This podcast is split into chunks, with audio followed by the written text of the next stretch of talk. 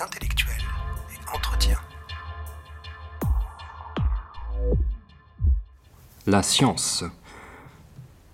Partons, comme d'habitude, d'une définition de travail. Appelons science la démarche rationnelle d'interprétation et d'explication du réel. Je répète, la science serait une démarche rationnelle d'interprétation et d'explication du réel. Dans rationnel, il faut entendre le mot raison, la raison qui est une notion du programme.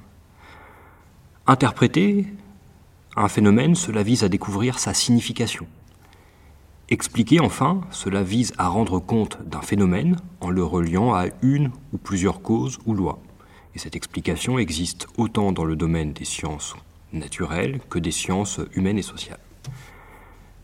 Nous pouvons opposer la science à la religion. Cette religion, nous pouvons la concevoir dans un premier temps comme un ensemble de croyances qui visent à expliquer et interpréter là aussi le réel. Contrairement à la science qui repose sur l'exercice de la raison, qui est dite rationnelle, la religion semble reposer sur la foi, c'est-à-dire sur la croyance, sur la confiance que l'on peut avoir en certaines paroles, en certains témoignages, souvent euh, contenus dans des euh, textes considérés comme sacrés. On parle de science au singulier, mais il faudrait peut-être plutôt parler de science au pluriel. Pourquoi? Parce que ce terme recouvre de nombreuses disciplines aux objets d'étude et aux méthodes très différents. Pour le constater, on peut citer quelques sciences. Dans le désordre, ou sans ordre précis, les mathématiques, la physique, la biologie, l'économie, l'histoire, la sociologie, la linguistique, la géographie. Vous devinez par exemple que la physique et l'histoire ont peu en commun. Pourtant, toutes les deux appartiennent au champ de la science au sens large. La physique, par exemple, a pour objet d'étude la matière et le mouvement. Sa méthode est dite expérimentale. Elle consiste à tester des hypothèses à l'aide d'expériences. L'histoire a plutôt pour objet d'étude le passé humain. Et la méthode de l'historien, elle est en grande partie interprétative, c'est de l'interprétation. Il s'agit d'essayer de donner du sens aux événements du passé, du passé humain.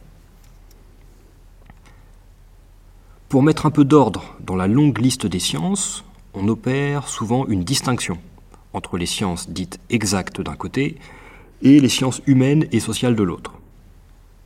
Dans les sciences exactes, peut ranger les mathématiques, qui ont un statut un peu à part. Et on peut aussi ranger des sciences comme la physique, euh, des sciences qui ont un pouvoir de prédiction élevé.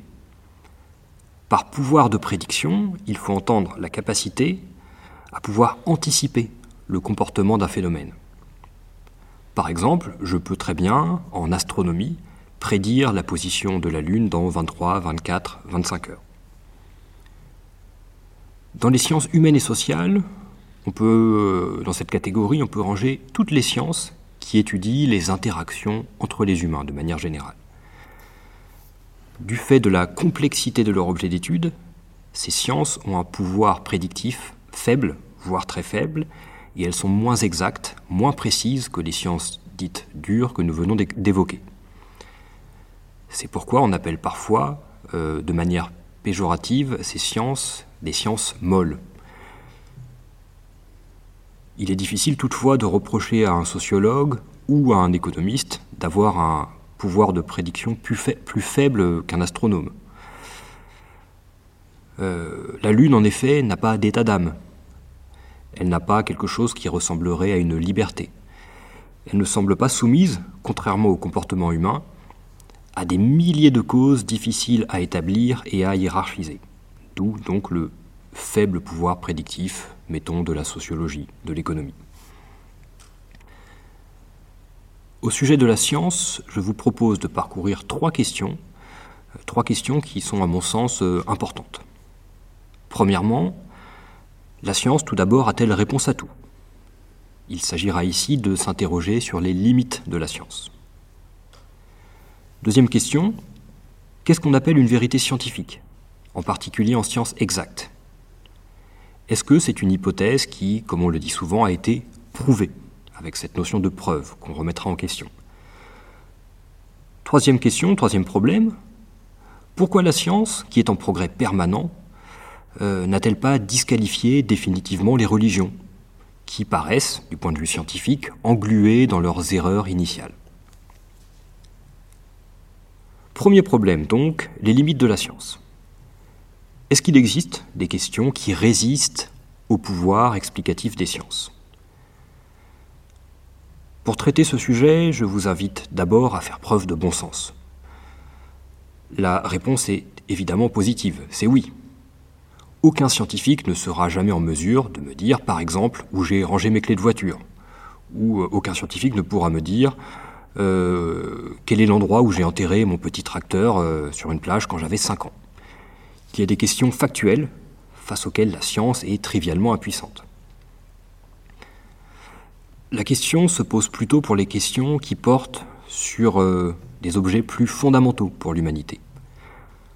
Pensons en particulier aux questions métaphysiques, c'est-à-dire ces questions qui portent sur des objets qui sont au-delà de l'expérience humaine, à l'exemple de Dieu. Dieu existe-t-il? C'est une question métaphysique.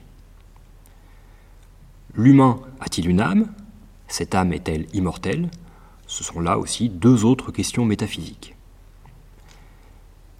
Emmanuel Kant, philosophe allemand du XVIIIe siècle, s'est intéressé aux limites de la connaissance humaine dans un ouvrage très important qui s'appelle La critique de la raison pure. Je vous rappelle en passant que la notion de raison est très liée à la notion de science et qu'il est bien entendu possible et souhaitable de les évoquer en même temps euh, dans une dissertation. Ce sont deux notions solidaires. Alors que remarque Kant? Il euh, remarque que notre connaissance du monde extérieur, par le biais notamment de la science, est limitée par le champ de l'expérience. Alors qu'est-ce que ce champ de l'expérience?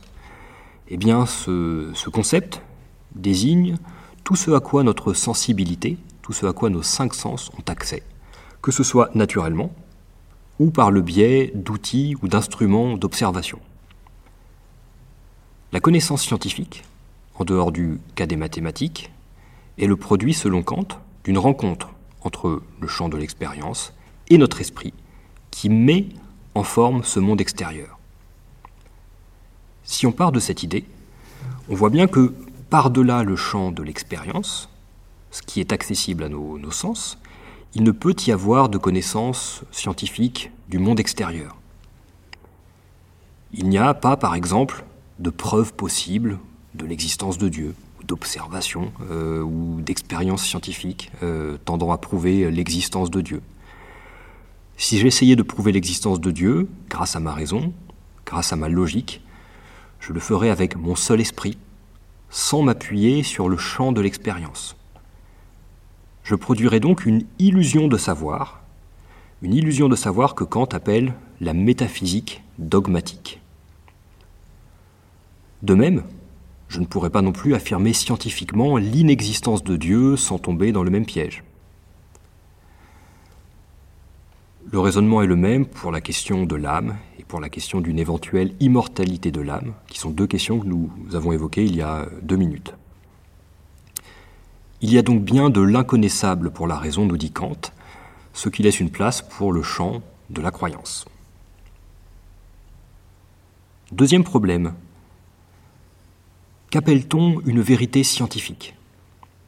Est-ce que c'est une vérité comme les autres ou bien a-t-elle un statut à part, un statut distinct, spécifique? Bien entendu, il serait difficile de répondre pour toutes les sciences que nous avons évoquées. Il est évident que la vérité historique ne peut pas être comprise de la même façon que la vérité en physique. Je vais me concentrer sur la vérité en sciences exactes, en particulier ici sur la physique. Assez spontanément, nous avons envie de dire qu'une vérité scientifique, c'est une hypothèse prouvée, qui a reçu une preuve. Le scientifique ferait une hypothèse, par exemple l'eau bout à 100 degrés. Il ferait ensuite une expérience pour la vérifier pour la prouver ou non. Dans l'exemple évoqué, l'hypothèse serait prouvée par l'expérience, consistant à faire chauffer de l'eau à 100 degrés dans une casserole, par exemple. En réalité, c'est une vision assez superficielle de la vérité scientifique. Une hypothèse peut très bien être validée par une expérience, mais pas pour les raisons qu'on imagine. Par ailleurs, une expérience unique dans le temps et dans l'espace ne peut pas prouver une hypothèse censée valoir de manière universelle pour tous les objets d'un même ensemble. Une expérience singulière, unique, faite dans un moment particulier, dans un espace particulier, ne peut pas prouver une vérité universelle, c'est-à-dire censée être valable pour tous les corps, pour tous les objets d'une même classe, d'un même ensemble. Il semble donc bien y avoir un lien, de fait, entre vérité et expérimentation scientifique, mais ce lien est complexe et il est à préciser. On peut défendre une hypothèse plus subtile que celle de l'expérience comme preuve au sujet de la vérité scientifique. Nous pourrions plutôt dire que l'expérience scientifique a pour but de tester une expérience, de la mettre à l'épreuve. À l'issue d'une expérience comme test d'une hypothèse, il y a deux cas de figure qui sont à envisager. Si l'hypothèse que je viens de faire est contredite par l'expérience, j'acquiers une certitude négative. Je sais que l'hypothèse est fausse et elle peut être écartée. Dans ce cas, si je suis un scientifique, je n'ai pas perdu mon temps. J'ai écarté une hypothèse pour moi-même et pour mes collègues. Mettons, dans un exemple totalement farfelu, que je fasse l'hypothèse que l'eau à 18 degrés, au niveau de la mer. Bon, je fais mon expérience, je teste, et j'ai une certitude négative qui est que l'eau ne bout pas à 18 degrés. C'était donc le premier cas de figure. Deuxième cas de figure, à l'issue d'une expérience comme test, que se passe-t-il si l'hypothèse n'est pas contredite par l'expérience? Dans ce cas, nous pouvons dire que l'hypothèse est temporairement confirmée. Elle est temporairement confirmée. Ce n'est pas une preuve, c'est une confirmation qui n'est pas une validation définitive. Qu'est-ce qu'une vérité scientifique, en sciences exactes, en sciences expérimentales, dès lors? C'est une hypothèse confirmée par l'expérience et qui fait consensus au sein de la communauté scientifique. Réservons donc plutôt l'idée de preuve à d'autres domaines. La preuve logique, qu'on appelle aussi la démonstration, aurait un rôle et a un rôle majeur en mathématiques. La preuve dite matérielle a un rôle, bien évidemment, dans le domaine judiciaire. Troisième problème. Si la science avance, alors que la religion stagne dans l'erreur, comment expliquer que les religions n'aient pas disparu? Alors, je ne disserterai pas très longtemps sur ce sujet, puisqu'il sera de nouveau euh, question euh, de religion un peu plus tard. J'insiste toutefois sur l'opposition entre science et religion du point de vue de la connaissance. On peut dire que la science a un caractère dynamique. Elle a la capacité de s'autocorriger. Elle est dans un processus de progrès permanent vers la vérité. Les erreurs de la science finissent par être surmontées, et donc la science est bien dans un progrès constant vers une connaissance de plus en plus fiable du réel. La religion, au contraire, est statique. On peut faire une opposition entre caractère dynamique d'une chose et caractère statique. Qu'est-ce que ça veut dire, le fait que la religion soit statique? Cela signifie qu'il n'y a pas de correction possible de ces erreurs de départ. Comment, dès lors, la croyance religieuse peut-elle encore exister? C'est une question que pourrait naïvement se poser un athée, un incroyant. Eh bien, on peut dépasser assez facilement ce paradoxe en montrant que le besoin de croire du religieux n'est pas un besoin de vérité, un besoin de compréhension objective du réel. Il s'agit d'un besoin d'ordre plus psychologique qu'intellectuel, plus euh, psychologique qu'épistémologique. Karl Marx affirme à ce propos que la religion est, je cite, l'opium du peuple. L'opium ici est à comprendre en deux sens. L'opium, c'est ce qui soulage les douleurs, pensez aux opiacés, Et c'est aussi une drogue qui nous plonge dans une réalité peut-être plus douce, plus agréable que notre réalité rugueuse. L'opium du peuple, cela ne veut pas dire que la religion serait un moyen qu'utiliseraient les dominants pour endormir le peuple.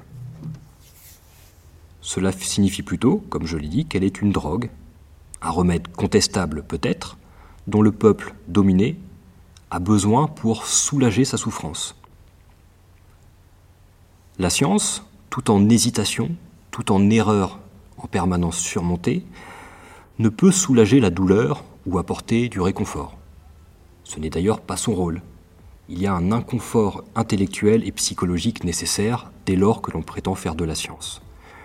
Il est donc vain de chercher du, réconfort, de l'espoir, ou une vie plus douce en ne s'en remettant euh, qu'à la science, dans les conditions euh, qui étaient, euh, selon Marx, celles des sociétés capitalistes.